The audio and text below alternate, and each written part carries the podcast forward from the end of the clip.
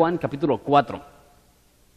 Primera de Juan, perdón, sí, capítulo 4, versículo 17. Vamos a estudiar del 18 al versículo 5 del capítulo 5, pero vamos a leer ahorita por, para tener un poquito más de contexto desde el versículo 17. Dice así. En esto se ha perfeccionado el amor en nosotros, para que tengamos confianza en el día del juicio, pues como Él es, así somos nosotros en este mundo. En el amor no hay temor, sino que el perfecto amor echa fuera temor, porque el temor lleva en sí castigo, de donde el que teme no ha sido perfeccionado en el amor. Nosotros le amamos a Él, porque Él nos amó primero. Si alguno dice, yo amo a Dios y aborrece a su hermano, es mentiroso.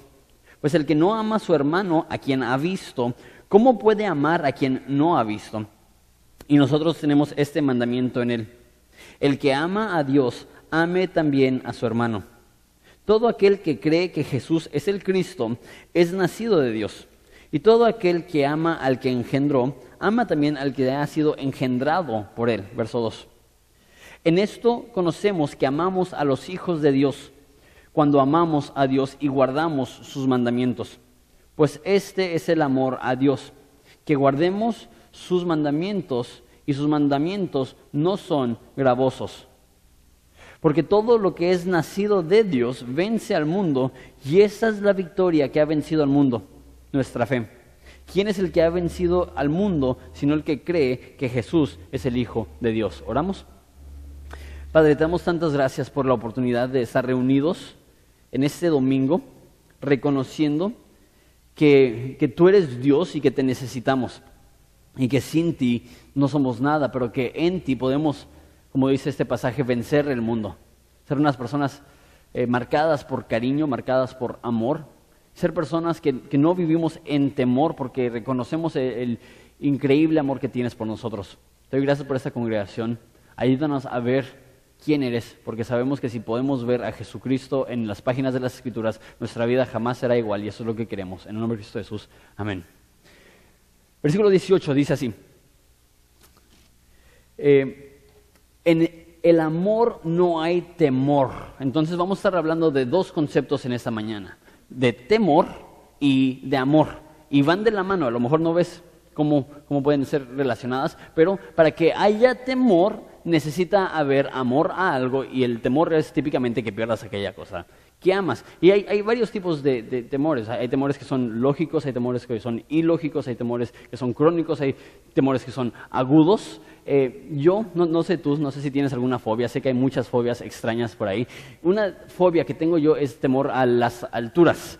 Eh, y es raro porque solamente son ciertas alturas. Eh, puedo subirme a una montaña rusa y no me pasa nada. Pero, por ejemplo, una vez fui al Gran Cañón y no me acercaba ni a cinco metros de la orilla porque, porque tenía mucho miedo. Eh, estaba en Sonora en el Año Nuevo y cada Año Nuevo la familia de Evelyn, mi esposa, sube un cerro que se llama, está raro, la Chichichora. Este, este cerro tiene eh, forma de un pecho femenino y, y, va así y hay un punto en el cual los, yo creo que los últimos 100 metros es como un barranco. Y los suben y todos los años le digo a mi esposa que no, porque entiendo mi miedo a, las alturas, pero por fin le dije, sí, vamos. Y, y sí, los, primeros, no sé, yo creo que eran unos 600 metros el, cerro, los primeros 500 metros fácil, bien tranquilos, los últimos 100 metros, les digo, era una piedra. Entonces, sí me animé, me subí y, y estaba pálido. Estaba así con ganas de vomitar, sentía que me iba a desmayar. Y todos los demás como si nada tomándose fotos para el Facebook y, y, yo así en una esquina así como que en la posición fetal, como que no me pase nada, como que no me pase nada. ¿Por qué? Porque amo. ¿Qué es lo que amo? Amo no morirme cayendo de un barranco. E, ese es el amor que tengo, el amor por la vida y el simple hecho que existe la posibilidad de que me pudiera caer y terminar con mi vida. Había, y es una fobia, porque ellos no, no, no tenían ese miedo que, que yo tenía. Este, y, no sé cuál es tu temor, pero lo que sé es que muchas personas viven con temor. Muchas personas viven con mucha preocupación y mucho afán que es provocado por el temor. Y, puede ser por cualquier cosa, puede ser por alguien que amas, puede ser eh, por tu seguridad, puede ser por tus estudios, no sé. Anoche estaba viendo la película Forrest Gump con mi esposa. ¿Cuántos han, ¿Cuántos han visto esa película? Levanten la mano. Ya sé, estaba en el canal 5, entonces casi todos. Este, pero yo no la había visto. Entonces la vi con mi esposa porque quién sabe cuántas personas me dijeron, es que está bien buena, la tienes que ver. Y pues si no la has visto te la voy a arruinar. No pude creer que se murió Jenny. y así como que sucedió, no me lo esperaba y vi a Evelyn y dije, amor, no te mueras. ¿Por qué? Porque ves algo así y hay algo en ti que, te da miedo. Entonces, si me pasa eso a mí, si, me quedo solo con, mi hijo y, lo, llevo a la parada del autobús y, me despido y no, tengo esposa, ¿qué es lo que va a pasar? Y así viven muchas personas con, con mucho temor y la pregunta es, ¿cómo podemos vencer el temor? ¿Cómo podemos asegurar nuestro corazón? Aquí nos va a dar la respuesta. Dice verso 18. En el amor no hay temor sino que el amor perfecto echa fuera temor. Ok, les dije que el motivo que nos dan miedo las cosas es porque tenemos un amor y no queremos perderlo, ya sea, puede ser salud, puede ser economía, puede ser lo que sea, te puede dar miedo. Entonces, cuando dice que el amor echa fuera temor, no está hablando tanto del amor que tú tienes por las cosas, porque típicamente el amor que tú tienes por las cosas es lo que produce temor. ¿Qué es lo que te libera de tener ese temor? Dice, el amor perfecto echa fuera temor. O sea, ¿cuál es la forma de vencer el temor? Reconociendo el amor que Dios tiene por nosotros. Déjalo explico. Cuando tememos es por inseguridad, es por inestabilidad. Y lo que está diciendo aquí es que Dios es nuestro Padre. Y podemos tener confianza, no tenemos que tener temor. ¿Por qué? Porque Él es nuestro Padre. Hay tres elementos aquí. Uno, tenemos que creer que Dios es nuestro Padre. Dos, tenemos que creer que Dios es todopoderoso. Tres, tenemos que creer que Dios es bueno. Si creemos estas tres cosas, Dios nos libera del temor. Y no estoy hablando de sustos. No estoy diciendo que si eres cristiano y te dan miedo las arañas, que de repente ya no te van a dar miedo las arañas, o te dan miedo los payasos, ya, ya vas a poder ir a un circo sin ningún problema. No es lo que estoy diciendo. Pero lo que estoy diciendo es que hay un temor más crónico un temor que te paraliza, un, temor que, no puedes explicar, que no puedes entender que ella existe. Y eso produce, como dije, ansiedad, eso produce estrés, esto produce a veces que hasta tengas que tomar medicamento o no sé por qué, porque existe este temor. ¿Cuál es la forma que combatimos con ese temor? No estoy diciendo que medicamentos son malos, no estoy diciendo que terapias son malas, pero típicamente esas cosas solamente tratan con los síntomas. La causa típicamente es esto. No creemos que Dios nos ama. Y por eso tenemos miedo. No creemos que Dios es realmente nuestro Padre. Porque si realmente creyéramos que Dios es nuestro Padre, decimos, Él me va a cuidar. O si realmente creyéramos que Él es todopoderoso, decimos, cualquier circunstancia que me estoy enfrentando pasó por la mano de Dios. Y a lo mejor no es el deseo de Dios que tengas cáncer o que pase ciertas cosas, pero si Dios es todopoderoso, de cierta forma pasó por su mano y Él tiene control. O a lo mejor dudamos que Él es bueno. Decimos, ok, sí entiendo que es Padre, sí entiendo que es todopoderoso, pero obviamente no está interesado en mí, mira mi circunstancia. ¿Qué es lo que sucede en ese momento? Tenemos miedo, tenemos incertidumbre, tenemos falta de esperanza. ¿Por qué? Dice aquí, el temor, todavía en versículo 18, el temor lleva en sí castigo. ¿Qué es lo que más temen las personas? Obviamente hay muchas cosas que temen las personas, pero llega un momento, creo yo, y eso no es un temor constante, yo creo que esto llega en episodios. Yo creo que todas las personas en algún momento u otro temen por su vida y no solamente por su vida, temen por lo que sucede después de que mueren. Es más, hasta esta semana alguien me mandó un mensaje por Facebook y dijo, Jonathan, le tengo miedo a la muerte, no sé qué es lo que va a suceder, tengo miedo que simplemente voy a estar en un vacío oscuro y no va a haber nada.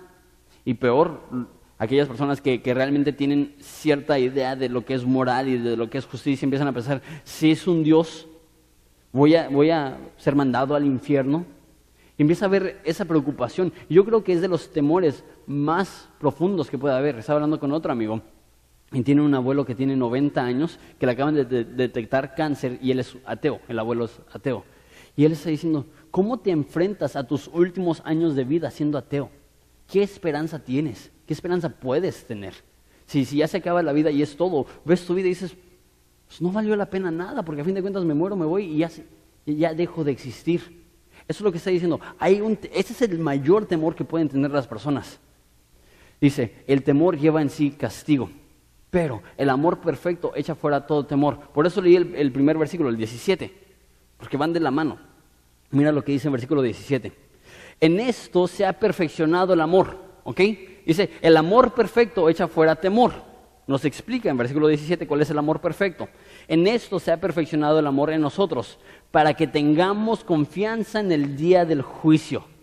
O sea, el temor es que Dios me va a rechazar, el temor es que Dios me va a condenar, el temor es que Dios me va a castigar. El perfecto amor echa fuera temor. ¿Por qué? Porque el perfecto amor de Dios hace que Dios ya no tenga nada en contra de nosotros. Esto lo he explicado varias veces. Pero cuando tú mueras, seas cristiano o no, irás a un juicio. La Biblia dice, le es dado a todo hombre morir una vez y después de eso, el juicio. Entonces, mueren las personas, serán juzgadas por las cosas que hicieron. Y dice que no tenemos que tener temor en ese momento porque no seremos castigados. Llegaremos ante el trono de Jesucristo y estaremos vestidos de su santidad. Entonces cuando Dios nos ve a nosotros, no va a tomar en cuenta las cosas malas que has hecho. Si entiendes esto, todo lo demás es secundario. Si entiendes eso, todas las cosas que te preocupan, que te estresan, que te molestan, que te llenan de temor, son totalmente secundarias, son totalmente pequeñas a comparación de haber resuelto la pregunta más importante de tu vida, ¿dónde pasarás la eternidad? ¿Serás amigo de Dios o enemigo de Dios? ¿Serás recompensado por Dios o serás castigado por Dios? ¿Entrarás a la presencia de Dios o estarás separado de Dios como su enemigo por la eternidad? Esa es la pregunta más importante que tenemos que responder y esa es la pregunta que responde aquí. El perfecto amor echa fuera temor. Pero ahora, sé lo que piensas. Si estás pensando, ok, me hago cristiano y qué, ya no voy a tenerle miedo a nada. Ya, ya el perfecto amor echa fuera todo temor. Entonces, ¿qué es lo que pasa si, si, tengo miedo que algo le pase a mis hijos o que algo le pase a mi cónyuge o que algo eh, le pase a, mi ciudad o a mi familia o lo que sea? Si, tengo temor, no soy cristiano, pues mira lo, siguiente que dice todavía en versículo 18. Dice, donde el que teme no ha sido perfeccionado en amor. Hay dos formas de leer esto. La forma negativa que dices, órale, entonces si tengo miedo es porque no conozco el amor de Dios. E, e, eso, eso es una forma de leerlo y, posiblemente signifique eso. Pero yo creo que lo que está diciendo es, si tienes miedo es porque todavía no tienes el amor perfecto de Dios. No es que Dios no te ame y no es que Dios no, no es que no entiendas el amor de Dios. Es que estamos en un proceso de vida y hasta que estemos del otro lado de la eternidad vamos a tener miedo. No conozco una persona, por más espiritual que sea, que no batalla con el miedo. miedo. No conozco una persona, por más madura que sea, que pueda decir, yo no le temo a nada. Todos tenemos ciertos temores. Entonces, el amor de Dios, que es perfecto, nos ayuda a combatir contra ese temor. Nos ayuda a pelear contra ese temor. Mira lo siguiente que dice, versículo 19. Dice, este, nosotros le amamos a Él porque Él nos amó primero. Ese es el amor perfecto. El amor perfecto no es que nosotros amamos a Dios y Él nos correspondió, sino que Él nos amó a nosotros y nosotros le correspondemos a Él. Si e, esto solamente funciona en este orden, el amor perfecto echa fuera temor, porque nosotros le amamos a Él porque Él nos amó primero. Si fuera en el otro orden, Dios nos ama a nosotros porque nosotros le amamos primero, eso no da tranquilidad. Eso da miedo. Porque entonces piensas, si yo no amo a Dios, Dios no me va a amar a mí. Y si yo no soy como tal persona, pues entonces sí tengo que tener miedo. Pero imagínate cuánto amor tiene Dios por ti. Que aun cuando estabas en tu peor condición, ahí es cuando Dios te amó. El amor perfecto de Dios echa fuera todo temor. ¿Por qué? Porque Dios te ama incondicionalmente. Dios no te ama porque eres bueno, Dios no te ama porque le echas ganas, Dios no te ama porque eres muy inteligente, muy intelectual o muy lo que sea. Dios te ama simplemente porque Él quiso y eso te hace una persona diferente y eso te da confianza en los momentos difíciles para decir, ok, si Dios con nosotros, ¿quién contra nosotros? Y eso lo dije también la semana pasada, el que no es testimonio de su propio Hijo, ¿cómo no nos dará en Él todas las cosas? entonces estoy hablando del temor. Puedes combatir el temor cuando te das cuenta que Dios es tu Padre y que Dios te ama y que aún en las circunstancias más difíciles Dios no está en contra tuya. Y no estoy diciendo que ese es un camino derecho. No sé si te ha pasado que, vas en una carretera larga y ves la carretera parece infinita y ves casi el destino a lo lejos y, vas avanzando y dices, ah, ok, puedo estar tranquilo. Así no es la vida cristiana. La vida cristiana es como cuando manejas por la sierra y hay muchas curvas y no puedes ver el destino, no puedes ver la dirección y a veces sientes que estás retrocediendo en vez de avanzando. Pero sabes que Dios tiene el perfecto control de nuestro camino y Dios no nos abandona. Estaba surfeando eh, esta semana, hace unos días, y, de adolescente surfeaba mucho. Este, y, mi papá me regaló una tabla de Navidad, entonces he estado intentando eh, surfear un poquito más para bajar unos cuantos kilos y ya tener un poquito de más condición porque no hago suficiente ejercicio. Y estaban bastante grandes las olas, yo creo que, estaban entre metro ochenta y dos metros veinte, que, es, significativo. Entonces estaba surfeando y siempre siento, aunque sean grandes las olas, siempre y cuando tenga mi tabla, ¿qué es lo peor que puede pasar? Me abrazo de mi tabla y, y no me voy a ahogar. Entonces, como que no le tengo miedo al mar siempre y cuando tenga mi, tabla. Entonces estaba donde estaban las olas y llega una ola enorme. Yo creo que sí, unos 2 metros 20, 2 metros 50. Y venía hacia mí. Intenté nadar o remar más bien con la tabla para librar la ola. No la libré, la ola rompió encima de mí. Me mandó a lo profundo, me estaba dando las manometas y de repente siento en mi tobillo que se rompe la, correa de, de la tabla. Salgo y veo la tabla como se la está llevando la ola hasta la orilla del mar y me volteo y veo que faltan tres, cuatro olas grandes que están viniendo. Y en ese momento no tuve nada de temor. El perfecto amor echa fuera todo temor. Dije, qué bueno que voy a predicar eso porque no le tengo miedo a nada. Vi a alguien que estaba en una buggy y le grité, ¡Ey! ¡Me quedé sin tabla! Y él me vio y le hizo. Y siguió. Y estaba en el mar, sin tabla, este, frío, con unas solotas. Y escucho que, cuando, entré al mar, porque acababa de entrar, habían 8 o 10 personas que se estaban poniendo sus trajes para salir. Solamente en el agua estábamos yo y la persona que estaba en la buggy.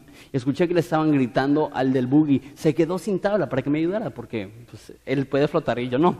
Este, entonces escuché que estaban gritando y el buggy se fue, no, sé si le valió o si no, no escuchó. Este, pero escucharlos gritar y que todos estaban enterados que me había quedado sin tabla, me dio cierta seguridad. Porque dije, no van a dejar que me ahogue. Si ellos ven que me está llevando la corriente, si ellos ven que, estoy batallando, ellos se van a meter y con su tabla me, van a, salvar y no tengo que tener miedo a ahogarme porque sé que hay personas ahí en la orilla y a lo mejor no se van a meter porque todavía no se han puesto su traje o a lo mejor no se van a meter porque creen que tengo control de la situación, pero a fin de cuentas hay cierta seguridad porque sé que no me van a dejar ahogar, que no van a dejar que, que me ahogue. Y a veces así con Dios. A veces Dios está en la orilla y no es que no le interese, pero Él sabe que las tormentas de la vida nos van a hacer hombres más fuertes y, no nos va a dejar que nos ahoguemos, no, va a dejar que esa situación nos destruya, pero simplemente nos está dejando ahí. Tenemos que recordar, Él está ahí. Y por más peligroso que, que, aparenta ser la situación, o por más difícil que sea, o por más doloroso que sea, no va a dejar que me hunda. La Biblia dice que todas las cosas obran para bien para aquellos que aman a Dios. Y si esto es cierto, entonces podemos vencer el temor porque sabemos que Él está ahí. Sabemos que estamos nosotros en su mano. Pero eso es nada más la mitad del, servicio. Vamos a hablar del temor, pero también tenemos que hablar del amor porque van de la mano. ¿Por qué? Yo creo que hay dos formas de ver si estás creciendo en el amor que tienes, que, que Dios tiene por ti. Mínimo en ese texto. Uno, estás venciendo el temor el temor no te controla. Esa es una de las formas de saber que estás creciendo en el amor de Dios. Número dos, empiezas a amar a las demás personas. Nosotros amamos a Dios porque Él nos amó primero. Y mira lo siguiente que dice en versículo 20. Si alguno dice, yo amo a Dios y aborrece a su hermano, es mentiroso. Pues el que no ama a su hermano quien ha visto, ¿cómo puede amar a Dios que no ha visto? Órale, ¿qué tiene eso que ver con el temor? ¿Qué tiene eso que ver con el perfecto amor de, Dios? Déjale dos versículos más y, y va a tener un poco más de sentido. Y nosotros tenemos este mandamiento de Él, el que ama a Dios, ame también a su hermano. Todo aquel que cree que Jesús es el Cristo es nacido de Dios y todo el que ama al que engendró, ama también al que ha sido engendrado por él. Entonces, ¿qué es lo que está diciendo? Está diciendo, si nosotros hemos sido engendrados por Dios, si creemos en Dios y nacemos de Él, somos parte de una familia, debemos de tener amor por las demás personas. Eso no es la primera vez que lo menciona Juan. Pero creo yo que conforme vamos recibiendo el amor de Dios para nosotros, van a suceder dos cosas prácticas en tu vida que puedes medir, que puedes ver. Estás venciendo el temor. Estás siendo controlado por el temor. Necesitas recordar, Dios te ama, es tu Padre, es todopoderoso y es bueno. Si recuerdas eso, en cualquier situación te puede dar tranquilidad. Número dos, eh, sabes que estás viendo el amor de Dios por ti cuando empiezas a amar realmente a las demás personas. Y como dice Juan, no solamente en palabra, sino en hecho y en verdad. Todos quieren amor, todos hablan del amor, todos enfatizan el amor. Voy llegando de Cuba, llegué la semana pasada, ya les comenté. Y ahí obviamente el gobierno es comunista y no quiero entrar en cosas de, gobierno, pero nada más algo interesante que, que, noté es que el socialismo proviene del marxismo, este, de Juan Marx, y, su mentalidad es, la sociedad sería perfecta si simplemente nos amamos los unos a los otros. Y, en vez de que haya ricos y pobres, todos vivan de una manera en armonía. ¿Por qué? Porque todos nos amamos y el que tiene más da al que tiene menos y el que tiene menos trabaja más duro para que no se sienta que se está aprovechando del que tiene más. Y se escucha perfecto, se escucha padrísimo. Hay que amarnos los unos a los otros. ¿Cuál es el problema? La misma persona que dijo que la sociedad perfecta funciona en el amor, embarazó a su secretaria y cuando estaba embarazada la pateó y la mandó por, por unas escaleras embarazada y murió el niño. Digo yo, todos estiman el amor. Todos quieren amor. Todos dicen, es que no me amas, o es que necesito amor, o es que yo te amo y es que no puedes ver que yo te amo. Y lo que yo digo, sí, el amor es importante, pero es importante como un, no, solo como un concepto, sino como una acción. Es importante no solamente como algo que sientes, sino algo que haces. Y aprovecho para decir esto. Creo yo que, que los cristianos cometemos dos tipos de errores al no amar. Hay gente en la iglesia que no ama como debe. Hay gente en la iglesia que es egoísta, hay gente en la iglesia que no quiere servir, hay gente en la iglesia que simplemente viene como un consumidor y lo que es para mí va y, no quiero yo servir a los demás. Hay gente que llega así y vamos a decir, e, ellos son los que no aman como deben. Pero yo creo que hay otros, que, somos probablemente la mayoría, que somos los que no amamos como debemos a los que no aman como deben. No sé si, me voy a entender. Que, decimos cosas, ay, es que esa persona no me saludó, lo odio. Y digo, hmm, es que esa persona no es muy amable, es un desgraciado. digo, eso no es muy amable de tu parte tampoco. No, es, que me voy a cambiar de iglesia porque en esta, esta persona yo digo, porque, porque no te tratan como tú quieres, ahora tú ya no vas a amar. Yo creo que ahí es donde entra lo que dice en Efesios 4, que, que dice que debemos de soportarnos los unos a los otros en amor que el que sea perfecto sea el primero en aventar la piedra. Y hasta entonces nos tenemos que dar cuenta que todos fallamos y hay personas que son más maduras que las otras. Y las que somos más maduras, en vez de juzgar a los que están batallando para amar como deben, nosotros debemos de amar como debemos a los que no aman como deben. Eh, después lo escuchan en la tele y lo escuchan más lento si quieren. Nosotros que somos maduros debemos de aprender a amar como debemos a aquellos que no aman como, como deben. Versículo 21 dice este, perdón, 20 todavía. Dice, si uno dice que amo a Dios, yo amo a Dios, y aborrece a su hermano, es mentiroso. Pues el que no ama a su hermano que ha visto, ¿cómo puede amar a Dios que no ha visto? Eso es muy sencillo. No, no le da vueltas al asunto. Ok, dices que has recibido el amor perfecto de Dios. ¿Amas a tu hermano? Porque eso es lo que sucede. Hay mucha, mucha, mucha gente que dice cosas como, yo amo a Jesús. Es la iglesia la que no tolero. Yo amo a Jesús. Nada más los cristianos me caen gordos. No sé cuántas veces he escuchado eso. ¿Y, qué es lo que dice Juan?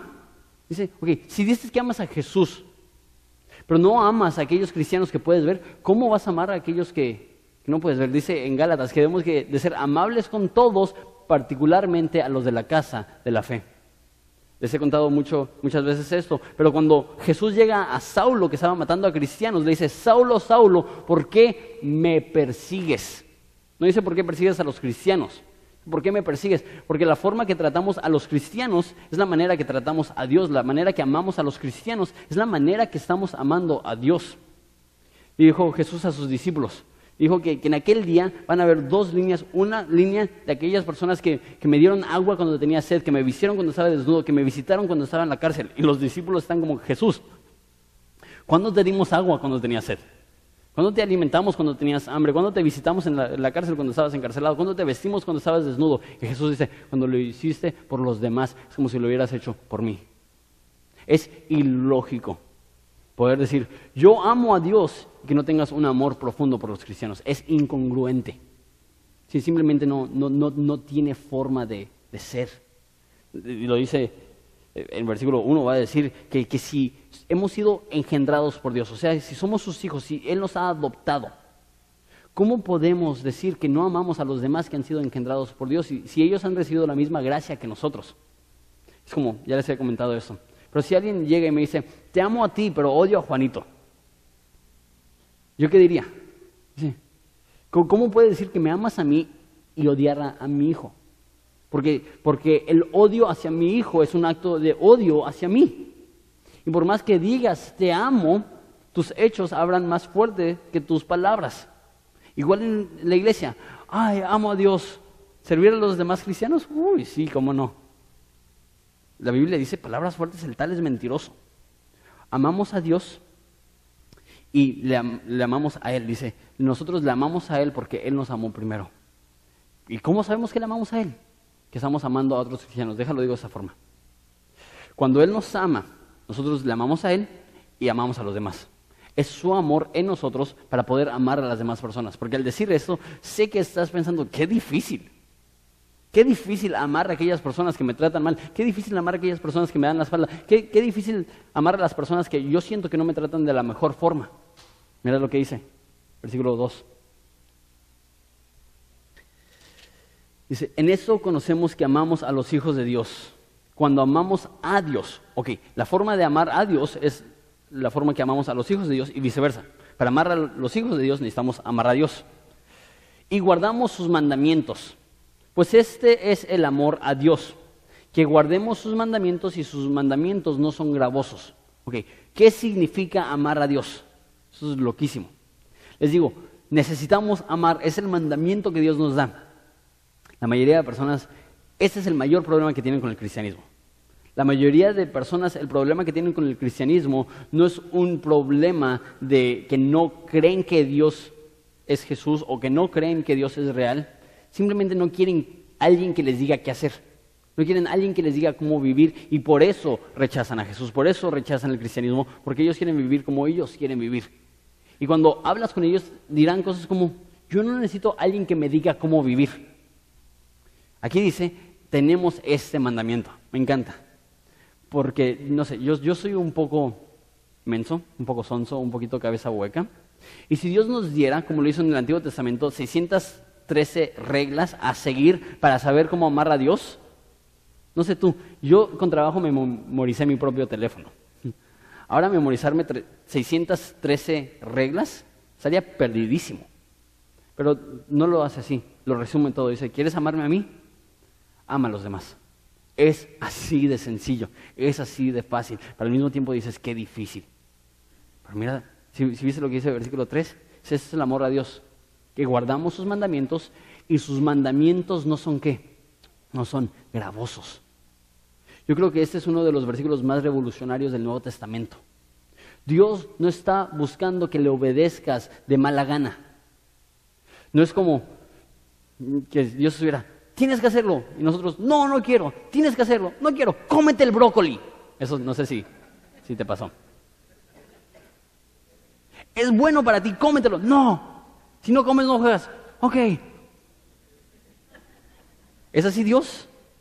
Esos mandamientos no son, ¿qué? Gravosos. ¿Qué significa gravoso? No son una carga.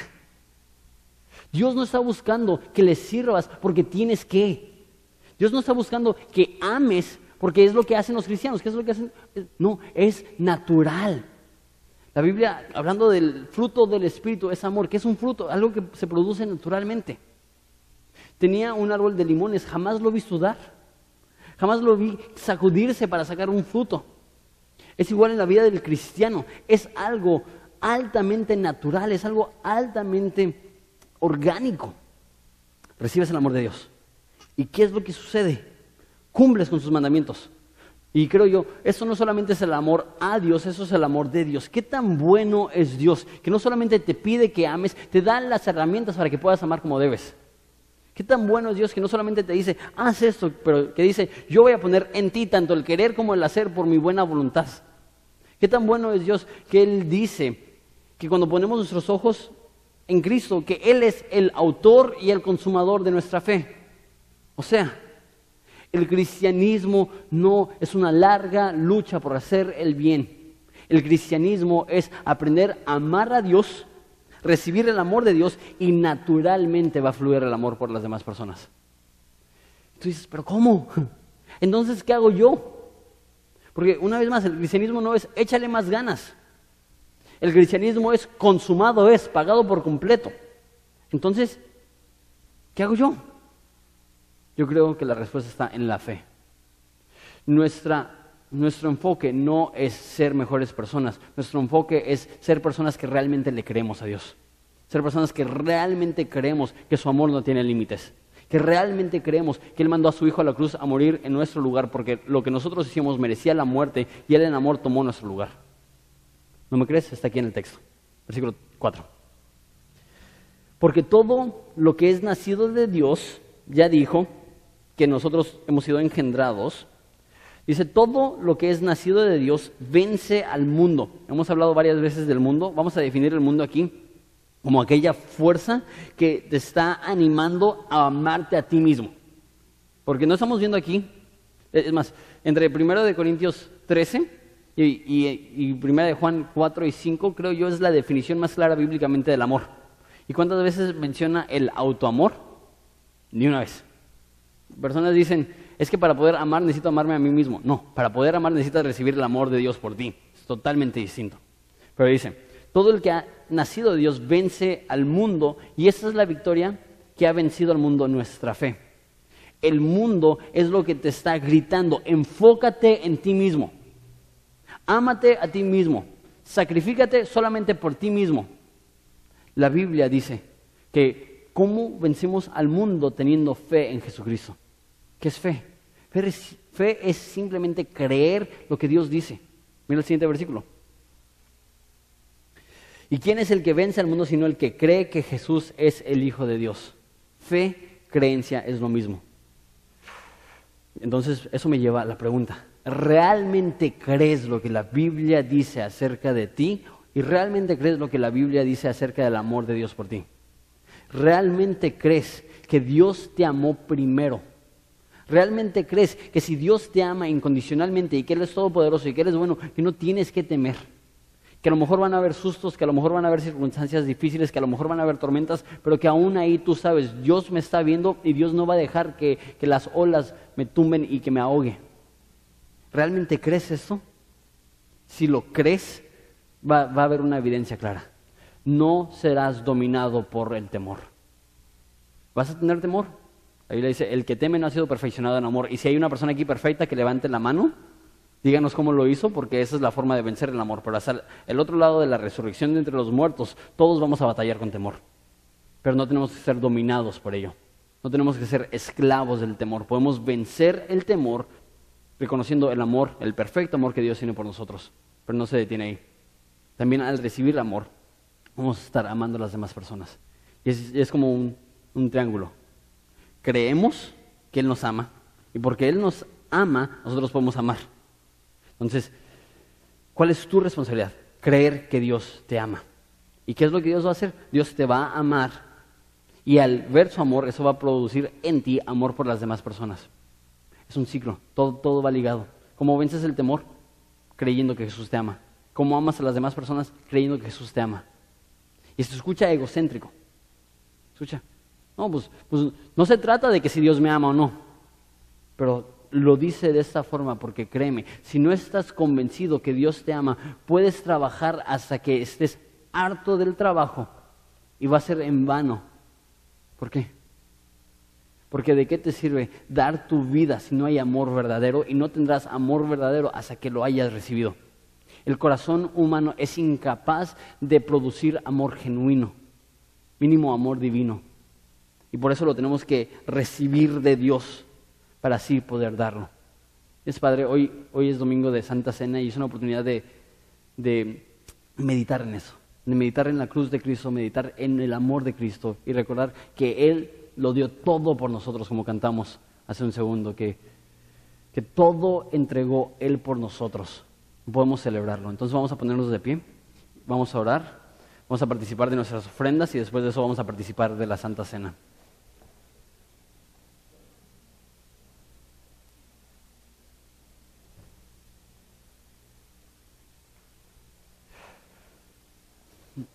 Padre, te damos tantas gracias